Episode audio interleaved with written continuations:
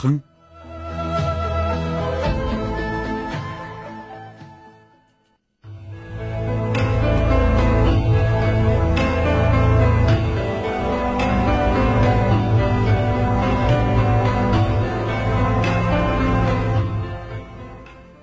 深秋的一天早上，在江苏盐城通往上海的逃荒人群之中，有一个肩上背着破包袱的小伙子。别看他长得是貌不惊人，可是又有谁会想到，就是这么一个不起眼的小伙子，竟然在日后把上海滩搅一个天翻地覆。这个小伙子呢？就是日后鼎鼎大名的青帮大佬顾竹轩。这个名字呢，可能您不太熟悉，所以说呢，我们说奇闻异事，有可能是您没有听说过的。这是有道理的，因为顾竹轩呢，跟青帮大佬三大佬是不一样的。年轻的顾竹轩来到上海之后，可以说是举目无亲呐，人生地不熟，要想找一份工作，太难了。那么，既然没有工作可做，他也就只能像丧家犬一样到处流浪混日子。那时候啊，江苏的苏北十分的贫穷落后，很多人因生活所迫，纷纷到大上海来淘金。一般扬州人到上海之后啊，以三把刀为生。这所谓三把刀，就是理发刀、修脚刀和厨师刀。而盐城和淮阴人则大多数以拉黄包车为职业。这顾竹仙呐，像一只没有头的苍蝇一样，在上海转了十几天呢，终于遇上了一位好心的盐城的老乡，经老乡介绍，就干起了拉黄包车的营生了。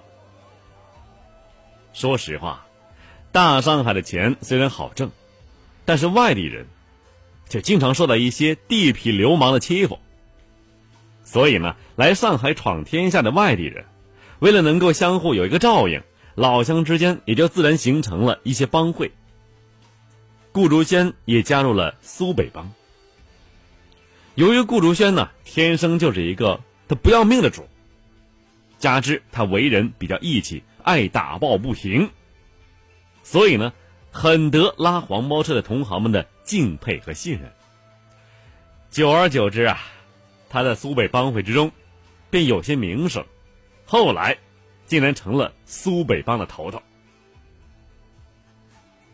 一个偶然机会，顾竹轩结识了英国巡捕房的督察长。攀上这个大后台之后啊，他摇身一变，由一名拉黄包车的车夫变成了英国巡捕房的巡捕，从此开始了他的发迹史。这顾竹轩呐，本来就不是一个有多大碗就能吃多少饭的主。自从做了巡捕之后，他通过巡捕这个特殊身份，大肆是敲诈勒索，捞了不少不义之财。那么有了钱呢，顾如轩就有了当老板的念头。他将自己多年来的积蓄全部买了黄包车，开了一家黄包车的车行。那时候啊。苏北很多穷人在老家过日子过不下去了，怎么办呢？就跑到上海来拉黄包车，或者是做其他的一些苦差事。顾竹轩本来呢就是苏北盐城人，便利用老乡关系，将这些人收到了自己的黄包车行，为他卖苦力。这个旧社会的上海滩呐，可谓是一个大染缸，三教九流，什么样的主都有。要想在上海滩安安稳稳的做一个小老板，如果没有青红帮这些大帮来撑腰，你根本就是寸步难行。顾竹轩呐，本来就非常聪明，当然明白这一点了。一个偶然机会，顾竹轩结识了上海青帮大字辈的人物刘登阶，便立即拜到刘登阶门下，成了他的徒弟。这下子。有了青帮做后台，顾竹轩开始有野心了。他在上海和杨浦之间呢，广收门徒，最多的时候，这门徒超过一万人。这些人绝大多数都是人力车夫，也就是拉黄包车的，而且呢是以苏北人为主。俗话说呀，有枪有人就是草头王。由于顾竹轩人多势众，很快就成了上海滩苏北大头目。这一帮啊，叫苏北帮，苏北帮里面的大头目。那时候啊，上海很多地方都有地方的武装组织。顾竹轩呢，通过各种关系，又成了上海闸北区的闸北保卫团的副团长，手下几百号兵丁啊，这势力也就更大了。顾竹轩心里非常清楚，自己虽然成了一帮之主，但却还是一个让人瞧不起的草头王。要想打入上流社会，就必须有名人引荐。这机会，哼，您还别说。终于还来了。上下五千年，纵横八万里，在浩如烟海的故事里，我只说您感兴趣的事儿。晚星画传奇。好了，咱们接着讲奇闻异事之一——顾竹轩。有一次啊，生日舞会上，顾竹轩认识了上海商界名人，人称阿德哥的于洽清。在阿德哥的关照之下，顾竹轩终于挤进了上流社会。到了蒋介石一统天下的时候，顾竹轩又有了一个大后台，谁呀？就是他的同宗顾祝同。按照这个辈分来说啊，这顾祝同还得管他叫叔呢。这顾祝同啊，是国民党的高级将领，蒋介石的大红人啊。有了顾祝同这个大靠山。顾竹轩的势力就更大了，但是啊，这个上海滩本来就是一个你争我夺、打打杀杀的地方，各路流氓大亨谁要肯服谁呢？那么接着，顾竹轩的家底儿是不断的增厚啊，他跟上海滩的另外一个大流氓黄金荣的矛盾是越来越多了。这虽然黄金荣啊根本就算不上青帮的人。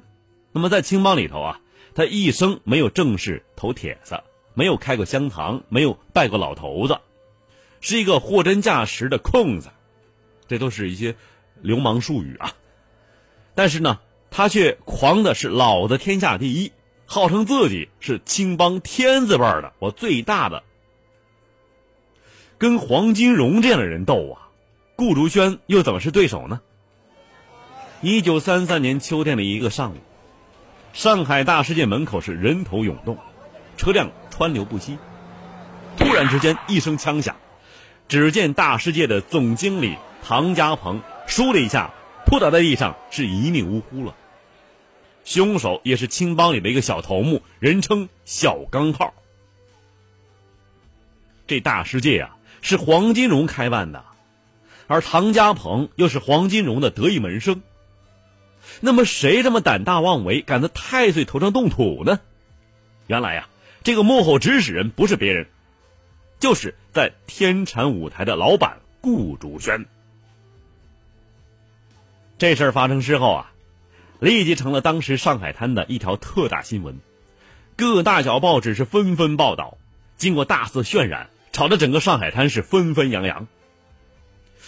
那么这问题出来了，顾如轩。为什么要枪杀唐家鹏？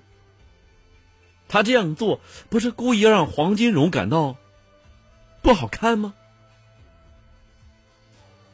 原来呀，同行是冤家，他们为了抢夺京剧名角怎么回事呢？黄金荣开设了黄金大戏院，还有共舞台两个大戏院，而顾竹轩在上海的四马路开设了。天蟾舞台，那时候啊，海派京剧就是上海派的京剧啊，在上海滩是十分的火爆，也就给了黄金荣和顾竹轩带来了滚滚的财源。这两个人呢，为了争夺京剧名角，相互之间便开始了挖墙脚，最后啊，不惜动起武来，于是乎结下了深仇大恨。这里面牵扯到一个京剧名角。这个名角呢是四大须生之一啊，谁呢？咱们稍后再说。话说天下大事，分久必合，合久必分。世间万象，盛极而衰，否极泰来。几多神秘传说，化作千古绝唱；多少传奇往事，尽付坊间笑谈。论古道今，评说天下。晚星画传奇。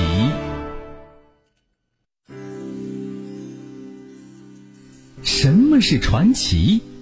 他说：“您传，越传越神，传着传着，这事儿就齐了。”这里是晚星画传奇，欢迎您继续收听。继续收听。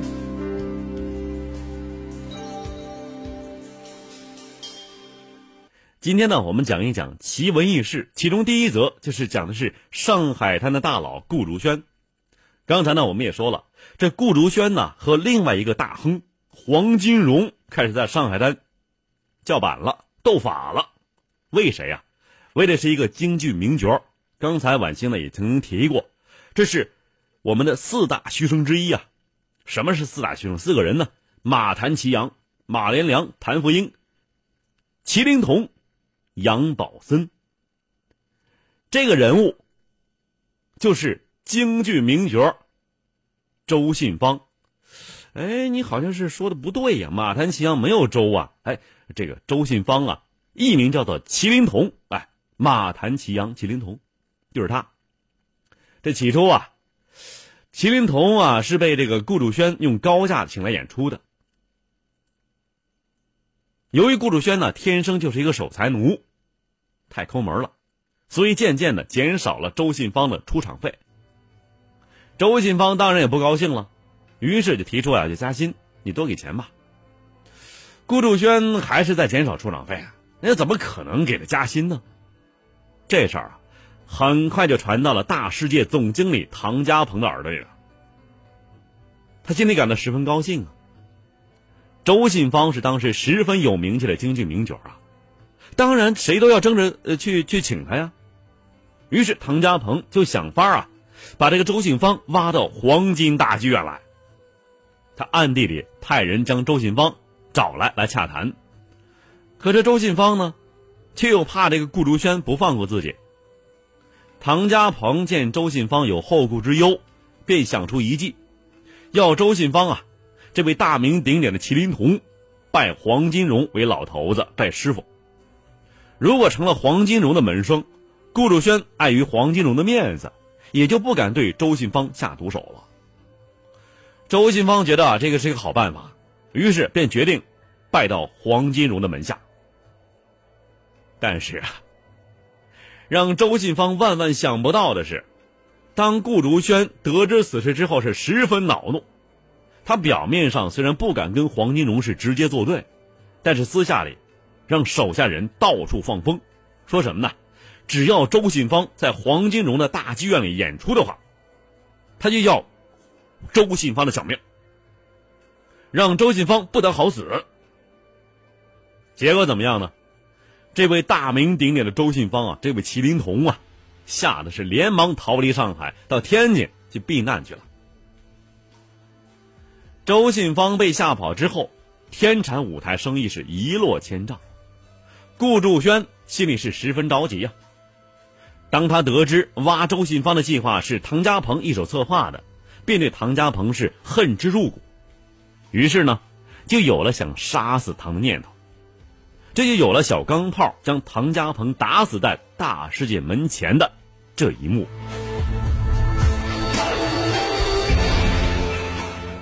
当天下午，黄金荣得知自己的得意门生唐家鹏被打死消息，感到是十分震怒啊！竟然有人敢在太岁头上动土，你不是活得不耐烦了吗？当即便指令自己的得意门生啊，另外一个门徒叫做金九龄，赶往破案。这金九龄又是什么人呢？原来啊，金九龄是法租界的巡捕房的督察长。顾祝轩的儿女亲亲家，金九龄接到老头子的命令之后，这老头子就是黄金荣啊，连忙是亲自出面调查。想不到查到最后啊，竟然是自己的亲家公顾竹轩指使干的，不禁感到是棘手起来啊。他虽然有心想要庇护一下亲家公，但是呢，却又惧怕黄金荣啊，他只得硬着头皮继续查下去。很快就查出了杀人凶手小钢炮，并且把这个小钢炮。给逮了起来。想不到啊，这小钢炮竟然是毫不隐瞒的说：“这人 是我杀的，但是四爹叫我干的。”四爹是谁啊？这个四爹就是顾竹轩呐。因为顾竹轩在兄弟排行之中排行老四，所以在青帮里头，门徒就这样喊他，喊他四爹。金九龄是不敢隐瞒呐，连忙将这个事儿告诉了黄金荣。当黄金荣得知啊杀害唐家鹏的这幕后指使者居然是顾竹轩的时候，气得差点背过气去。他发誓一定要杀了顾竹轩，为唐家鹏报仇。那么就在这时候啊，青帮里头另外一个赫赫有名的流氓大亨站了出来，谁呀？杜月笙，这杜月笙劝黄金荣啊，这个现在时代不同了，不能总是打打杀杀的，这样给大家的印象不太好，倒不如想办法让顾竹轩呃吃上几年官司，这样呢，他在上海也就没有颜面了。那么这种让他丢人现眼的官司，比杀了他更有杀伤力呀。黄金荣听了之后，觉得杜月笙的话非常有道理呀，于是连忙花钱买通租界法院等等方面的人物，将顾如轩给告了。顾如轩去了法庭之后啊，当然不可能承认杀唐家鹏的事儿是自己指使的，还骂凶手小钢炮是胡说八道，故意诬陷他。不过啊。一个青帮大亨被送上法庭，已经是非常没有面子的事儿了。加之啊，当时上海不少的小报大肆报道顾竹轩的这些丑态，他气得差点吐出血了。顾竹轩为了挽回自己的颜面，决定将这场官司我要打下去，打到底。顾竹轩为了打赢这场官司，一方面到处花钱打通关节，另外一方面呢。想请自己的侄子顾祝同，让他出面来干涉这事儿。可是啊，当时国民党正在大肆宣扬所谓的法治社会，所以呢，顾祝同虽然身为国民党的高级将领，但是根本就不敢出来干涉此事。没有办法呀，顾竹轩便不惜重金聘请名律师来打赢这场官司。他呀，已经下定决心了。就是倾家荡产，也要把这场官司一直打下去，直到打赢为止。看古今中外，说喜怒哀乐，讲悲欢离合，道世间百态，晚星画传奇。两个青帮大佬啊，发生窝里斗。这两个人都是有钱有势的主啊，那么这场官司当然也就打的是十分的艰难了。结果呢，这场马拉松式的官司打了将近两年的时间，最后啊，怎么样呢？还是以顾竹轩失败而告终了。你想想看，顾竹轩呢，怎么是黄金荣的对手啊？上海滩最大的大佬黄金荣啊，加之啊，黄金荣又有杜月笙从中帮忙，顾竹轩。那是必败无疑了。最后怎么样呢？顾竹轩以教唆杀人罪被判了十年有期徒刑。顾竹轩呢，在监狱里头坐了两年牢。这时候，抗日战争爆发了，杜月笙跑到香港去避难，黄金荣呢，虽然没有离开上海，但是他却成了逍遥派。我不管了，我不再管帮你的事儿了。那么这时候，由顾祝同出面将顾竹轩从监狱里保释了出来。日本鬼子占领了上海之后，顾竹轩倒是一个有骨气的中国人。无论日本人怎么劝降，他就是不肯做汉奸。那么这时候，他除了经营天产舞台之外，不再在黑社会之中露面了。相反呢，他就暗地里为共产党做了不少好事。那时候啊，新四军军部在哪儿啊？在盐城啊，苏北盐城嘛。而顾竹轩呢？本来老家就是盐城的，新四军利用顾竹轩在上海的特殊地位和身份，经常找他呢弄一些药物、棉花等等紧俏的物资。顾竹轩呢还经常帮助上海的共产党地下人员掩护干部到延安去。新四军呢不少干部到上海之后来治病，都是顾竹轩亲自安排的，从来没有出现任何问题。最叫人感到不可思议的是什么呢？这顾竹轩呢，竟然将自己十五岁的小儿子送到了新四军里去，当兵了，当了新四军，使小儿子成为共产党的人，这是谁都没有想到的事。